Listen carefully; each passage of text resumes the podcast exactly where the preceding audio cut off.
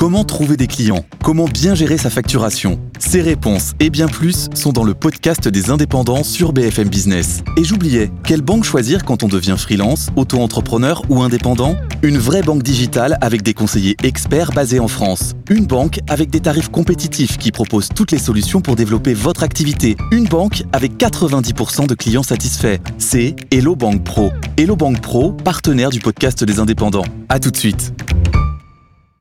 Good Morning Business, le grand débat.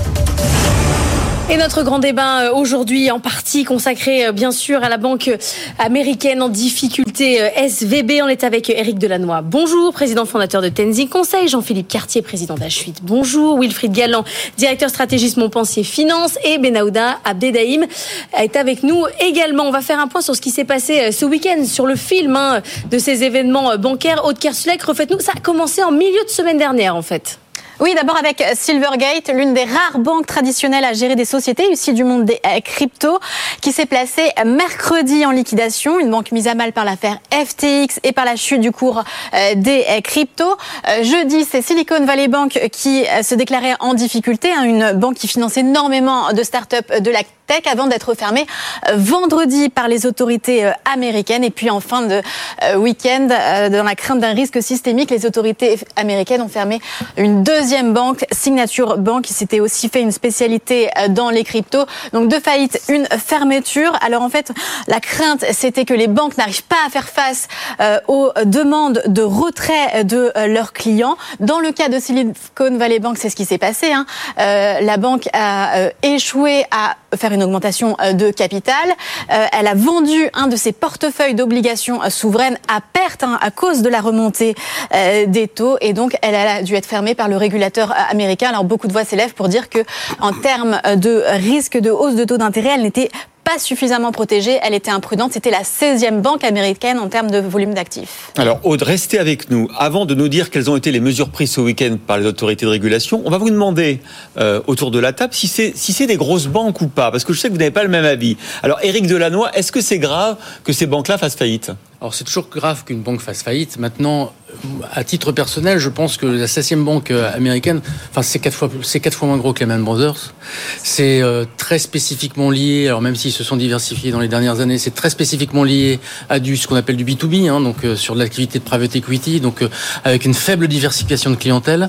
Et donc c'est clairement identifié. Leur problème est clairement sans, sans compter que le problème de SVB, SVB Silicon Valley Bank, de Silicon Valley Bank est totalement différent de, de celle de, de, la, de, la crypto-banque. Enfin, Ça mmh. n'a rien à voir. Enfin, la, la crypto-banque est victime d'un client qui représente 10% de ses actifs. Mmh. Le client fait faillite, la banque a, a beaucoup de mal. Euh, je suis d'accord. Wilfried Non, non, je suis d'accord que le, le, vrai sujet, c'est Silicon Valley Bank, éventuellement d'autres banques qui ont, qui ont un profil similaire. Moi, je pense à First Republic, hein, euh, dont personne ne parle, mais qui, euh, qui en tout cas attire beaucoup l'attention aux États-Unis. Et effectivement, le sujet, c'est c'est une banque qui est quand même, pour moi, importante.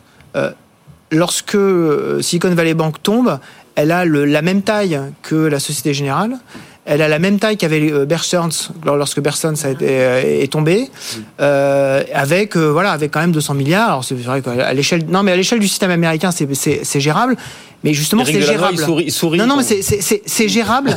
mais mais, mais c'est un acteur que je trouve très significatif. Et il ne faut pas considérer que c'est un petit acteur, une micro-banque. C'est important. Là où on ne peut pas la comparer à la Générale, c'est que c'est une banque qui a une activité beaucoup plus concentrée que celle de la Générale. Les Générales, c'est de la banque de détail, de la banque d'investissement, de la banque de marché.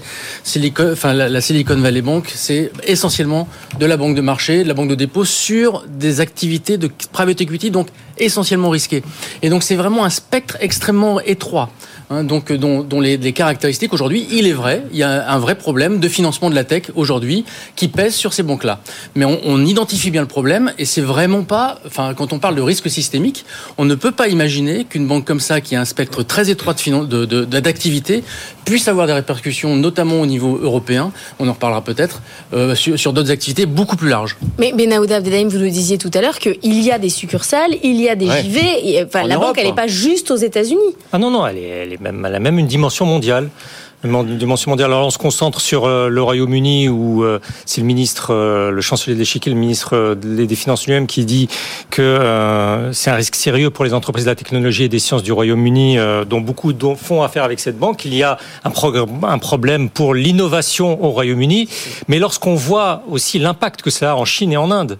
En Chine, hier après-midi, ça faisait des centaines et des centaines de millions de pages vues sur le risque SVB pour l'entrepreneuriat technologique chinois. En Inde, le ministre des Technologies convoque l'ensemble du secteur. Ce n'est pas une affaire bancaire, c'est une, affaire de financement de l'innovation. Le ministre de la Technologie en Inde convoque l'ensemble du secteur pour voir quelles vont être les conséquences. Et ce ministre de la Technologie estime que c'est maintenant la, la signature américaine bancaire qui est en cause. C'est ce qui se dit aussi en Chine. Donc de ce point de vue-là, ça a un effet dévastateur auprès de la confiance qu'ont les entrepreneurs de la tech chinois et indiens. Et à Londres, à la City, on apprend il y a quelques minutes que euh, les autorités britanniques essayent, avant l'ouverture des marchés, de euh, faire racheter la filiale de la Silicon Valley Bank par HSBC. Donc c'est jugé comme étant sérieux.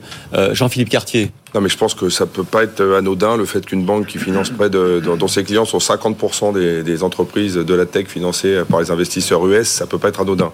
Point 1. Point 2, vous avez tout à fait raison, c'est une crise de la tech. Nous, on le voit en tant qu'investisseur, ça fait 6 mois, 10 mois, 12 mois, 18 mois qu'il y a un problème de liquidité et de financement massif. Donc, on va pas faire les intelligents qui aujourd'hui, ça devait potentiellement arriver parce que cette crise liée à la, aux besoins de liquidité hyper rapide, elle est arrivée en 3 jours. Pour autant, la tech se finançant de plus en plus mal, je pense que ça pose une vraie question sur le financement de la tech des mois, des semaines, des, des, semestres à venir. On le sentait pointer du bout de son nez et c'est un problème majeur. Et je pense, et je termine juste là-dessus, j'en parle avec des gens de la BPI, on est à fond sur le financement de l'innovation. C'est dès que tu pas le mot tech, deep tech, fintech, ce que tu veux tech, t'arrives plus à être financé. Il y a un vrai sujet que j'apporte parfois avec certains, qui fait qu'on devrait se reposer des questions sur des modèles économiques autres également, qui cherchent du financement de partout. Là, on a donné des centaines de milliards à des entreprises qui parfois l'ont cramé quand même extrêmement rapidement. Il y a certaines entreprises, on se le racontait avant, moi, dans lequel j'ai quelques billes, qui tout le week-end sont posés des questions en disant comment on fait lundi matin, c'est ah, quand même. tout notre mais évidemment. La moitié, c'est là où tu te rends compte que même en France, en Europe, les grosses entreprises étaient très SVB parce que c'était cool. Nous, euh, bon entrepreneur français, on est comme à la BNP, on est quand même à la SG, on a quand même eh d'autres banques avec lesquelles on travaille. On met pas tout à la SVB. Je savais qu'elle existait, mais pourtant dans toutes mes participations, j'ai pas un euro là-bas. Mais il y a un vrai sujet de financement de la tech et de réflexion plus globale, et je pense que ça va être un, ça va être comme souvent un mal pour un bien. Bon, il y en a un qui essaie de nous rassurer, c'est Bruno Le Maire, le ministre de l'économie. Pas de risque de, de, Toujours compter sur Bruno. De contagion, on l'écoute. On l'écoutera plus tard, Bruno Le Maire. Mais je vous jure qu'il a été... Euh, aider toutes les entreprises en difficulté, mais je le redis, nous n'en sommes absolument pas là. Il n'y a pas d'alerte spécifique. Les banques françaises sont solides. Le système bancaire français est solide et il fait l'objet d'une supervision qui est extraordinairement rigoureuse. Voilà, Bruno Le Maire sur France Info. On sent bien que tout le monde a quand même besoin de se rassurer. D'ailleurs, aux États-Unis, tout le week-end, c'était le cordon sanitaire, le cordon monétaire et réglementaire. Haute Kersulek, qu'est-ce qui s'est passé ce week-end? Alors, le Trésor, pour assurer, a annoncé à garantir tous les dépôts de Silicon Valley Bank et de Signature Bank pour que les clients eh bien, récupèrent leurs dépôts. 100% euh, des clients, ce qui va plus loin que la loi fédérale qui garantit uniquement 250 euh, 000 dollars par client et euh, par banque. Et pour limiter la contagion à d'autres établissements, la Réserve fédérale a mis en place une ligne de crédit pouvant aller jusqu'à 20, pouvant aller jusqu'à 25 milliards de dollars pour les banques qui en auraient besoin pour honorer les retraits de leurs clients. Éric Delannoy, moi j'entends tout à fait, c'est une crise de la tech, mais c'est pas aussi une crise de la gestion de la hausse des taux quand même qu'il y a derrière Oui, mais évidemment. Alors d'abord, je voudrais dire que actuellement, on l'a vu dix fois depuis 2008, on est dans la spirale de la peur. Dès qu'il y a un problème au niveau euh, financier, que ce soit euh, local ou européen ou mondial, tout le monde se met à, se dire qu'il faut réagir très vite, etc. Bien sûr qu'il faut réagir, mais entre réagir et être dans la spirale de la peur, c'est-à-dire le spectre de la contagion systémique, enfin, je veux dire, on en est quand même très très loin. Alors effectivement, ça pose d'autres sujets, ça se pose le, sujet de financement de la tech. Il est vrai que le bon côté des Américains, c'est que c'est des gens qui sont capables de prendre des risques sur la tech, que la France n'est pas capable de prendre. Alors il est vrai que quand on voit des, des succès, euh, des succès importants, bah, ne serait-ce que ChatGPT qui a levé un milliard de dollars euh, comme ça, en France, ça n'aurait jamais été possible possible, jamais été possible. Mais, euh, enfin, le revers de la médaille, c'est que quand il y a un problème, notamment au niveau financier, c'est vrai que la hausse des taux, sa caractéristique, elle est, elle est. Non, mais la hausse des taux, c'est la matière première, c'est la mine d'or des banques. La hausse des taux. Faut savoir que demain, les banques vont s'en mettre plein les poches parce que la hausse des taux, c'est ce qui est leur matière première. Le problème, c'est que cette hausse des taux, elle a été effectivement extrêmement rapide. Et en étant très rapide, elle crée des effets de ciseaux qui, à court terme, posent des problèmes.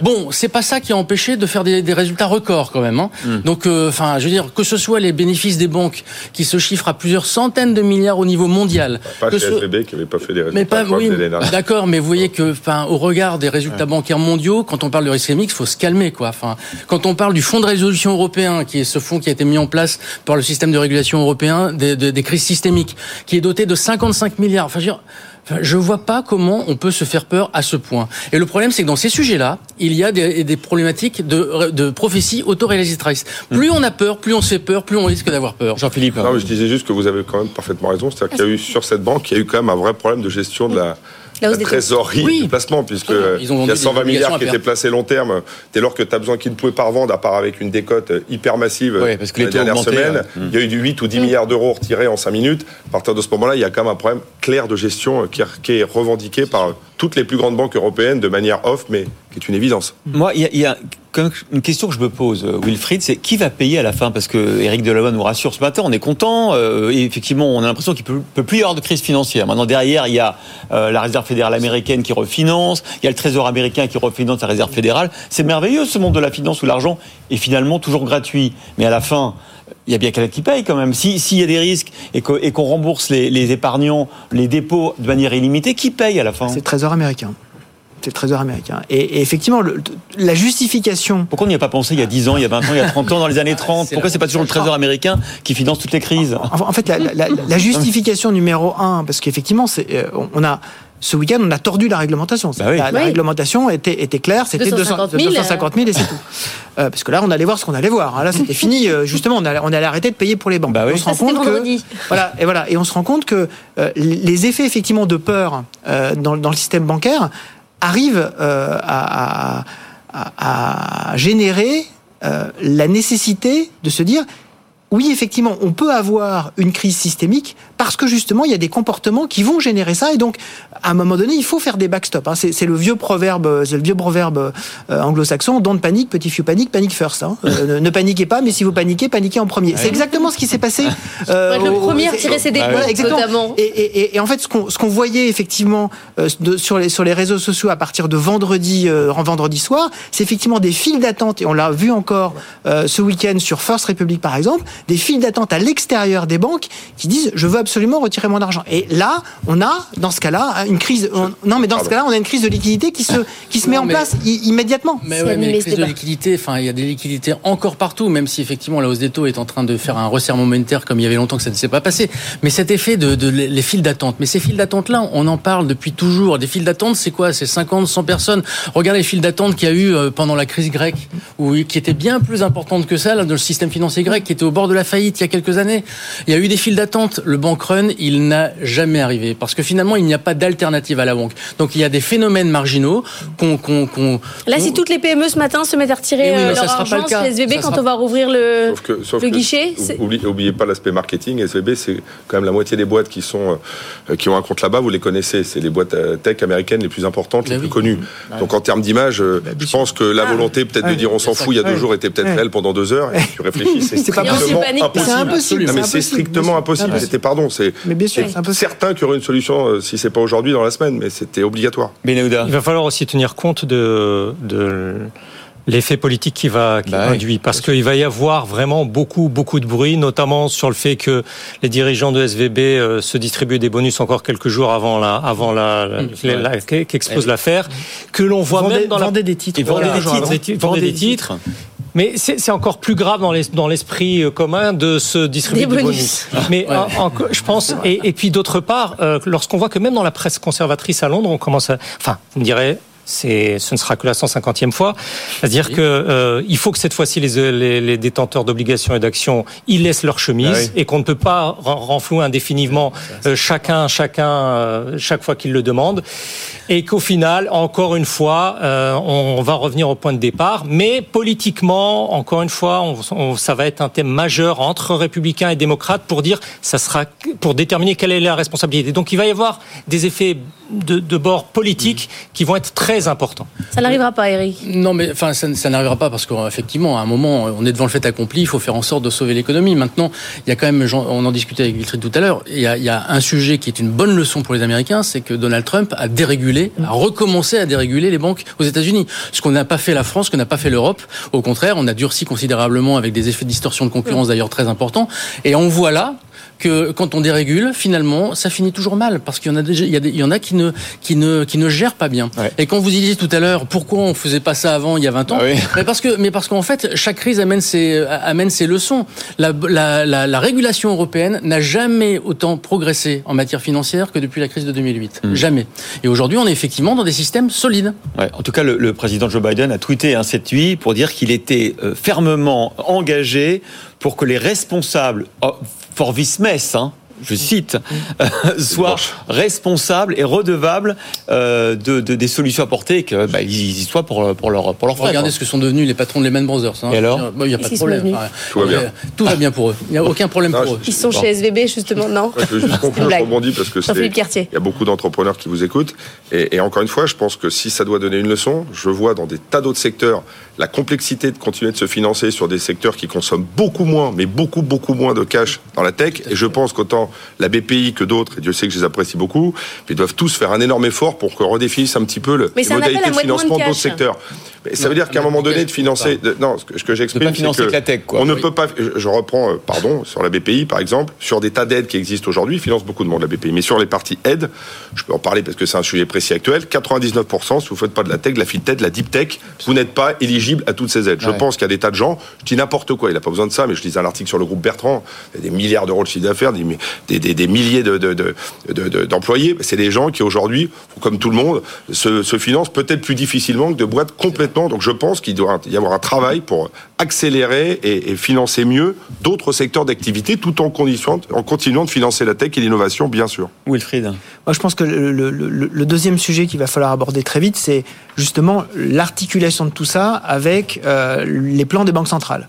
C'est-à-dire que ce qu'on voit aujourd'hui dans, dans, dans Silicon Valley Bank, c'est la conjonction effectivement d'un business très particulier, d'une hausse de taux très forte et euh, de ce qu'on appelle le quantitative tightening. Qu'est-ce que ça veut dire? Ça veut dire qu'en fait, on a réduit les liquidités dans le bilan des banques pour les remplacer par des obligations. C'est ça que ça veut dire en termes techniques.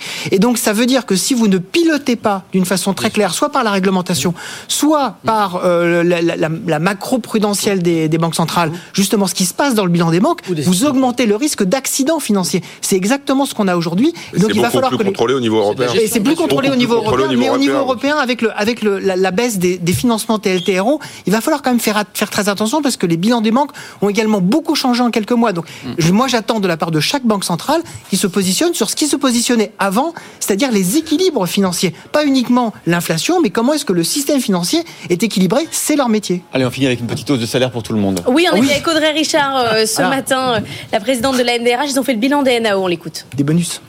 On voit qu'il y a quand même des entreprises qui n'ont pas pu donner euh, d'augmentation. On voit euh, des, des, on voit pas mal d'entreprises. On voit, on est à autour de de de, de euh, oui. 15% d'entreprises qui euh, sont inférieures à 1%. Ah oui. Oui, parce que euh, on le sait bien, on en a parlé ensemble déjà.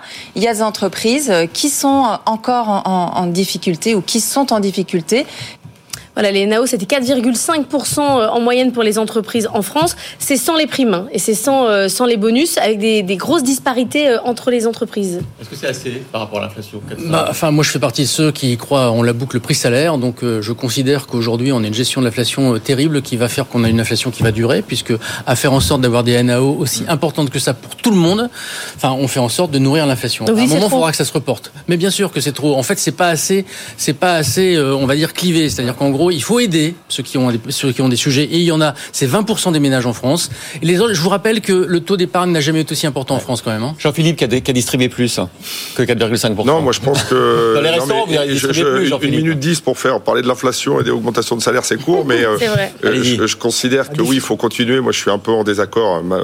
Je pense qu'il faut continuer d'augmenter les salaires. Oui, je pense que quand on voit les résultats des entreprises et même les nôtres, je parlais, encore une fois, j'ai un avis assez tranché. Je parlais, je, je lisais Marc Fiorentino avec beaucoup d'intérêt sur la logique même d'inflation. Quand on fait plus 40% des bidas, le sujet c'est que tout le monde a profité quand même violemment pour remonter les prix et peu importe les 20% qui souffrent, je pense que même la moitié au milieu, elle, elle commence à avoir des vraies complexités à vivre correctement. Donc je pense que oui, on peut pas gagner nous plus PME, entreprises qui fonctionnent bien dans les secteurs qui fonctionnent sans augmenter nos salaires de manière un peu plus subjective. Eh bien, ça sera le mot de la fin. Merci à tous les quatre d'être venus débattre avec nous.